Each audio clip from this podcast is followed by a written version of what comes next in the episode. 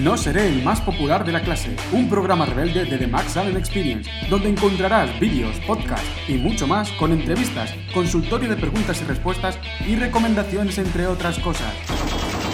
Lo que te voy a contar no me convertirá en el tío más popular de la clase, pero sí en el más sincero. El humor y la crudeza nos acompañarán en este viaje lejos del postureo. Te doy la bienvenida a No seré el más popular de la clase.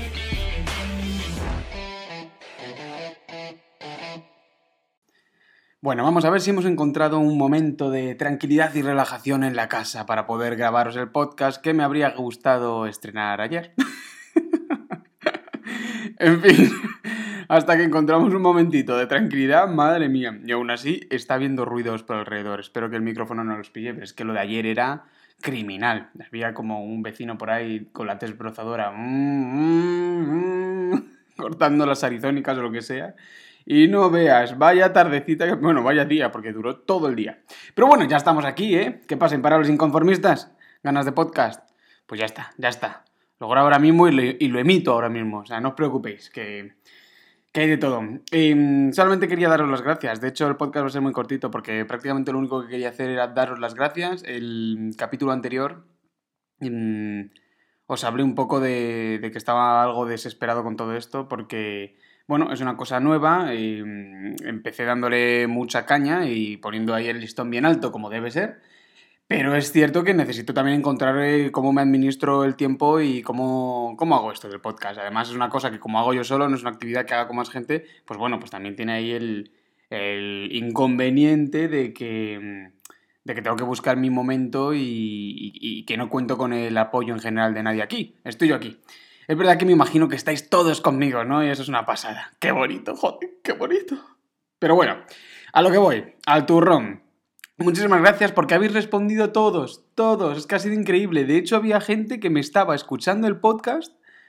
Qué fuerte, esto es que esto sí que fue fuerte. Tengo amigos que escuchan el podcast y que no sabía que lo escuchaban.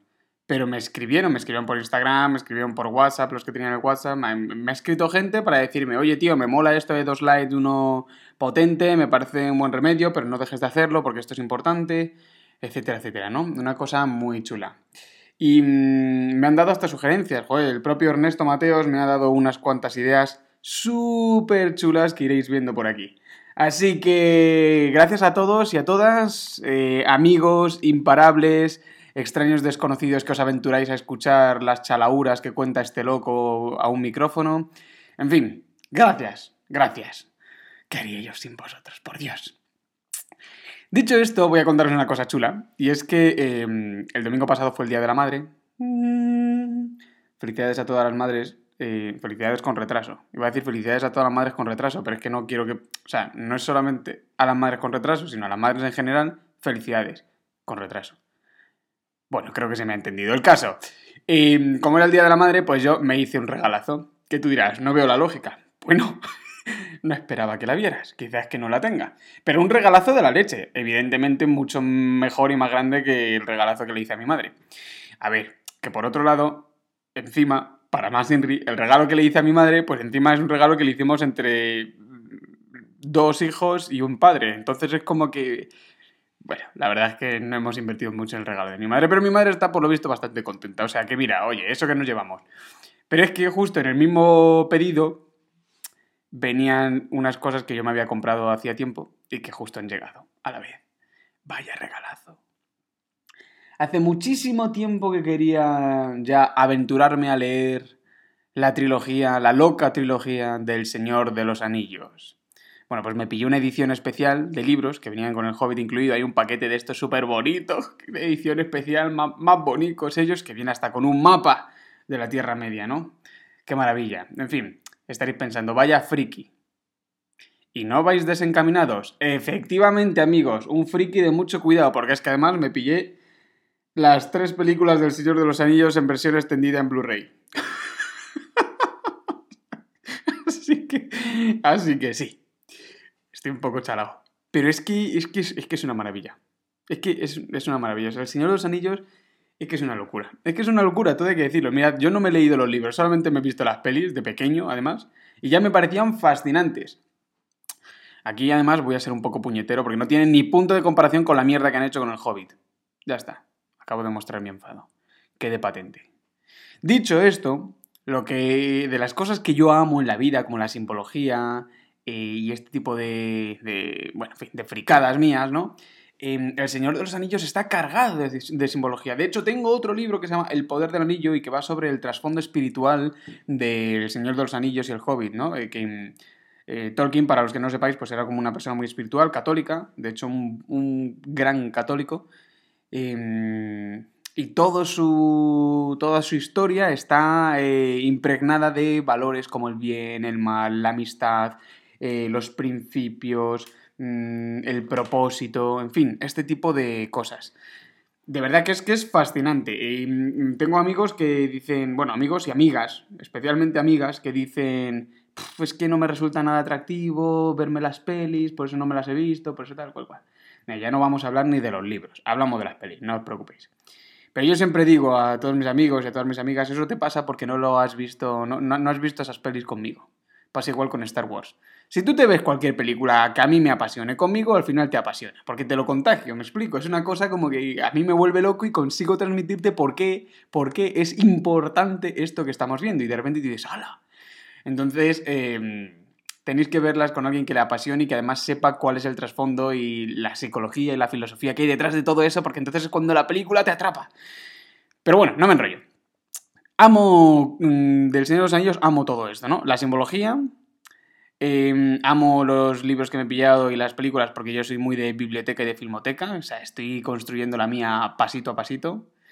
Eh, me encantan las leyendas eh, las historias que se cuentan alrededor del fuego, lo que implican en, el inconsciente colectivo de la tribu y, y, todos los mensajes que se transmiten a través de las leyendas. Me vuelven loco. De hecho, si queréis, puedo hacer un capitulazo sobre las tribus, el fuego y... Sí, qué puñetas, lo voy a hacer. Lo voy a hacer porque además es muy mío y como además está la tribu imparable por aquí escuchando, pues probablemente le apetezca eh, que indague un poco en este sentido. Entonces, a lo que voy, con El Señor de los Anillos hay un momento en la comunidad del anillo, porque claro, yo nada más llegar a las películas me puse a verlas con mi hermano Álvaro, faltaría Max, y, y lo flipamos, ¿no? Entonces, hay un momento en la comunidad del anillo, que es el primero de los libros, la primera de las pelis. ¡Ay, qué maravilla! En el que están en un concilio, ¿vale? Digamos que Frodo ha llegado a Rivendell, lleva el anillo, eh, no os hagáis lío. Si no sabéis de qué va esto, no os hagáis lío. Sencillamente escuchad y asumid, asentid con la cabeza y sonreír como si supieseis de lo que hablo. Llega con el anillo de poder, que es una cosa, pues eso, que es muy maligna, muy maligna. Total, que están ahí en el concilio y están a leches. O sea, se están dando de leches para ver qué hacen con el anillo, quién lo lleva, quién lo lleva al monte del destino para destruirlo, que no sé qué, pero, pero a grito pelado, no, porque yo no sé qué, no, porque tal, jamás confiaría, antes muerto que ver el anillo en manos de un elfo y la madre que los parió a todos, ¿no? Total, que están ahí pim pam, pim pam, pim pam, todos los grandes guerreros, ¿sabes? Enanos, elfos y hombres y hasta un mago que hay por ahí, en fin, un mago. Bueno, total, que de repente hay un personaje que es que es insignificante. O sea, ¿qué te digo yo? Es, es, un hobbit, que es una criatura que vive ahí en una, en una comarca súper tranquilico, ¿sabes? Como viviría, yo qué sé, en un pueblo mm, de Segovia, que no te sé decir, ¿sabes? Una vida muy tranquila, a lo suyo. Se levantan por la mañana, viven y se acuestan por la noche. Y además viven con mucha tranquilidad. No os penséis que se van a rayar la cabeza. Pues esta persona que no está en principio eh, abocada, predestinada elegida ni llamada a un destino tan duro y tan em, responsable como es el de portar el anillo al monte del destino, este pringaillo, que se llama Frodo, hay un momento en el que se levanta y dice, yo lo llevaré. Toma la decisión, se decide, yo lo llevaré. Ojo que están todos acojonados, ¿vale? Hay que ponerse ahí un poco en el contexto. Están todos cagados de miedo, o sea que tú imagínate más el hobbit. Y sin embargo, coge este tío, el hobbit, Frodo, y dice, yo lo llevaré. Y como nadie le oye porque siguen a la gresca, lo grita un poquito más, yo lo llevaré. Y cuando todos le miran, él coge y dice, aunque no sé muy bien cómo. ¿Por qué os cuento esto? Porque si os dais cuenta aquí Frodo ha tomado la decisión sin saber cómo lo va a hacer. Y esto es contrario a prácticamente lo que hacen todos los seres humanos. Cuando tú quieres algo, generalmente lo primero que haces es pararte a pensar, a ver, pero ¿cómo lo hago? No, no, no voy a decir que sí porque no sé cómo lo hago. No, no, no me comprometo conmigo mismo porque no sé cómo lo hago. Nos falta muchísima decisión porque no sabemos el cómo. Pero es que aquí hay un gran secreto que parece que nadie se entera o no se quiere enterar. Y es que el cómo aparece cuando tú tomas la decisión de manera determinante. La determinación es la que prepara tu cerebro para ver todos los cómo que estaban delante de ti y que eras incapaz de ver. Pero luego además tu decisión inspira a otros que te facilitan esos cómo para poder lograr hacer aquello que quieres hacer. Yo lo llevaré aunque no sé cómo. Pero qué maravilla. Esta parte de la gente en la película hay muchas... O sea, bueno, es que la, la película, y bueno, ya no hablemos de los libros, están cargados de momentos significativos a lo loco. Pero este quizá mm, no tendría por qué serlo tanto. Sin embargo, fijaos, pasa desapercibido para la mayoría de la gente porque es uno de los principios de los que intentamos huir. Pero la maldita realidad, amigos y amigas, es que cuando te decides es cuando ya puedes pararte a pensar en los cómo. Pero pensar primero en los cómo lo único que hace es postergar una decisión, que no deja de ser otra manera de decir que, en realidad, estás decidiendo otra cosa, porque la no decisión no existe. Cuando tú decides retrasar algo, acabas de decidir retrasar algo. Cuando tú decides retrasar la toma de una decisión, no estás en un estado de no decisión. No, no, has decidido, amigo. Has decidido retrasar la decisión, con todas las consecuencias que tenga eso. Ya, pero es que no sé cómo. Bueno, ¿y qué? Es que el cómo tiene que aparecer una vez que lo decidas. Y no estoy aquí hablando de que seamos unos mentecatos y no pensemos en una estrategia. No, no, está claro que hace falta un plan para lograr cualquier cosa. Sí, pero ese plan no va a aparecer mientras tú no te decidas a lograr esa cosa sí o sí. Lo que no puedes hacer es decido que sí, que voy a por ello y luego ni planifico, ni entro en acción, ni mierdas. Eso es que no has tomado la decisión. Eso es que has decidido hacer caso a tu avestruz y procrastinar como si no hubiese un mañana, primo. Pero la realidad, amigos y amigas, es que un plan bien hecho surge cuando ya has decidido conseguirlo, ¿no? Si tú ves una película en la que hay que rescatar a alguien, evidentemente ves que todo el equipo, toda la familia, toda la mafia o todo el que sea que va a rescatar a, uno de los suyos, ya ha decidido que lo van a rescatar. Ya está tomada la decisión. Tenemos que ir a por él, es uno de los nuestros. Ok, ya está decidido. Ok, ¿cómo lo haremos? El cómo viene después y ahora hacen el plan. Pero la decisión tiene que ser lo primero que venga. Es lo primordial. Y se nos olvida constantemente. Y perdonad que insista tanto en esto, pero es que es así. Porque yo tengo gente en mi consulta de coaching, en el consultorio, en el que precisamente me hacen preguntas de, oye, mira, es que no sé si hacer esto porque no sé cómo, o cuando ya por fin llegas a un punto en el que se tienen que mirar al espejo, ni siquiera asumen que efectivamente hay que tomar una decisión. Lo primero que dicen ya, pero ¿cómo lo hago? A ver. Digo, no, no, ya, pero ¿cómo lo hago? No. Decide primero si quieres hacerlo o no. Y esto va para vosotros también, ¿eh? Y para vosotras. Decidid primero si queréis hacerlo o no. Decidid primero qué clase de vida queréis vivir. Decidid primero lo que sea que tengáis que decidir. Y ahora empezamos a ver cómo se hace. Ahora buscamos la manera. Primero va la decisión y después el cómo. La decisión frente a la confusión y al caos. Esto es lo bonito que expresa Frodo cuando todo el mundo está confuso, en un momento de caos, discutiendo, tratando de ver quién lo va a llevar cuando aquí lo importante es llevarlo y punto. Y ante tanta confusión y tanto caos y tanto miedo, la decisión surge. Y esto es la leche. Qué bonito. Esto es la leche. En el momento de tanto ruido, cuando él coge y dice yo lo llevaré, se hace el silencio. Y es como que la decisión está tomada, nadie le discute. La decisión está tomada, ha sido tan determinante, yo lo llevaré, aunque no sé cómo, se muestra vulnerable y sabéis que nadie le reprocha nada, lo primero que hacen es empezar a buscar el cómo. Le ayudan, eh, cuenta con mi espada, y con mi arco, y con mi hacha. Y bueno, vale, sí, sí, sí, todo esto está muy bien, pero que a ver, que ¿cómo lo vamos a llevar? Entonces así hacen la comunidad del anillo y tiran para adelante. Ojito, eh, lo que os acabo de resumir del concilio de, de Rivendell. Bueno, el caso. Joder, qué fricazo, eh. Me estoy dando cuenta de que me sé los nombres, en fin. No os voy a engañar, estoy muy orgulloso de esto porque es que me vuelve loco. Vaya historia. El Señor de los Anillos está cargado de simbología y de hecho iremos viendo más porque... Primero porque a mí me vuelve loco y segundo porque de verdad que creo que es importante. O sea, ¿no os parece importante precisamente esta tontería que acabamos de ver? Que la inmensa mayoría de nuestra vida consiste en saber cómo antes de decidirnos. somos un poquito cobardes.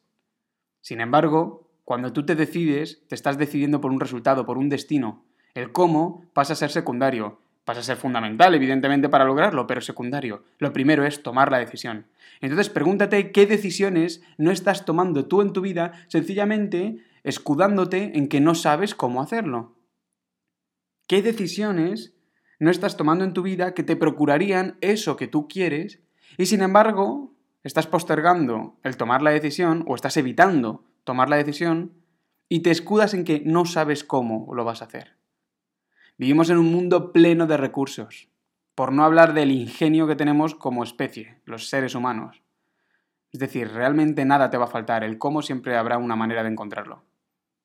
¿Qué decisiones estás dejando atrás o estás evitando o tratas de evitar, pero te persiguen, como es normal, porque no sabes el cómo. Bueno, porque no sabes el cómo, no, porque te escudas en eso. Realmente el origen no es eso, el origen de que no tomes la decisión será otro como el miedo, o como las creencias, o como la educación que has recibido.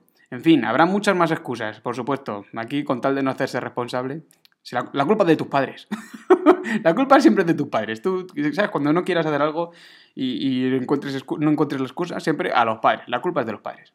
Pero como os decía, el Señor de los Anillos está lleno de simbología. De hecho, a todos los mm, imparables, bueno, y las imparables realmente, a los que os interesa em, todo este tema de la polaridad, las energías yang y yin, la energía masculina, la energía femenina, y, y todo esto, hay un símil maravilloso, hay una metáfora increíble, hay una historia en El Señor de los Anillos con el personaje Aragorn, que es un tío que ha renunciado a su reinado y que mm, el destino le pone enfrente, oye, tienes que volver porque esto sin ti no funciona, ¿vale? Esto es un mensaje directo a la energía masculina que debe volver y, y ser rey y soberano.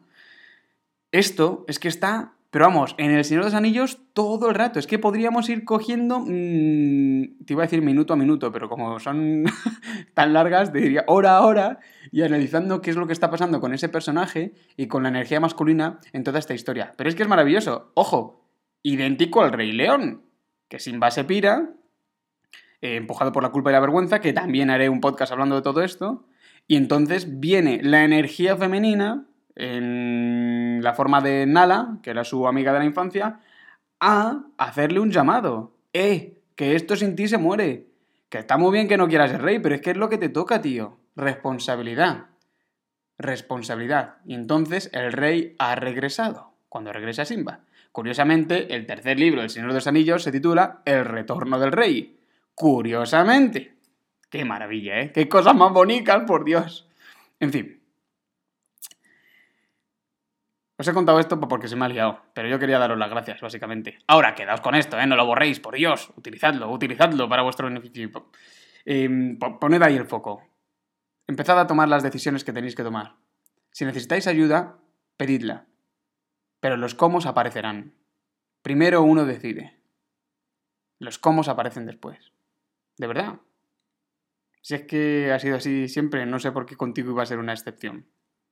Ahora, no van a aparecer si no tomas la decisión de verdad, de manera determinante. Si tomas ahí una decisión medio-medio, lo siento, pero no, no aparece. ¿Vale? Dicho esto, como hemos hablado de lo de las tribus, a lo mejor en el próximo capítulo eh, me animo a haceros un pedazo de podcast de estos así completitos, hablando de tribus y canciones alrededor del fuego. ¡Mmm! ¡Qué rico! Muchísimas gracias de verdad por todos los mensajes de apoyo, por todas las sugerencias, por todos los amigos y amigas que estáis ahí em, escuchando los podcasts, los días que el podcast es más interesante, los días que el podcast es menos interesante, los días en los que estamos preparados y los días en los que está más improvisado como este, que estoy completamente chalado y digo, es que acabo de ver El Señor de los Anillos y se lo tengo que contar.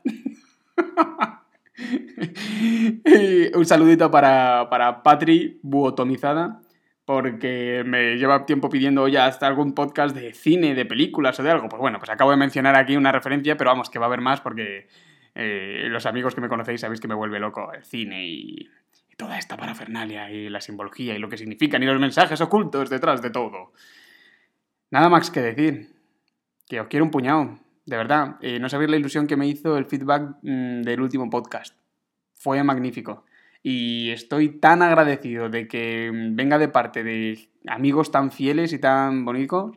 Y mm, otra de las cosas que me apasiona es que digáis, joder, tío, tú te atreves a decir cosas que los demás no, cuando tienes que ser rebelde, cuando tienes que ser más, pues ya, por ejemplo, el podcast de hoy pues no es muy rebelde. Bueno, aunque os estoy diciendo cosas que es verdad que no se suelen escuchar por ahí. Pero vamos, no es la cosa más contundente y beligerante que os puedo contar, ¿no? Está claro. Pero recibí mucho feedback de, oye tío, tu podcast tiene que continuar porque está funcionando y porque te atreves a decir cosas que en este mundo del desarrollo personal, que nadie tiene los huevos de decirnos, eh, vivimos bastante engañaditos y cosa que yo opino igual, de hecho por eso lo hago y ya va siendo hora de que esto cambie. Nada más que añadir, que os quiero un puñado, ¿eh? Ah, unos 20 minutillos yo creo que ha estado bien, ¿no? Tan ricos, pues ala, a descansar, a pasarlo bien, a disfrutar de esta fase CEO en la que estamos del desescalamiento, como puñetas se diga esto, desescalada. Ay, Dios mío, qué ganas de salir de casa. Por cierto, yo estoy saliendo a pasear en las horas de paseo. Eh, os lo recomiendo, de verdad, no sabéis lo bien que me está viniendo. No solamente estoy más descansado, sino que estoy más oxigenado. Es la libertad. La gente está simpática. ¿Os habéis dado cuenta de que la gente está simpática? Tú antes te cruzabas con la gente y ni os saludabais, al menos aquí, ¿no? La tradición.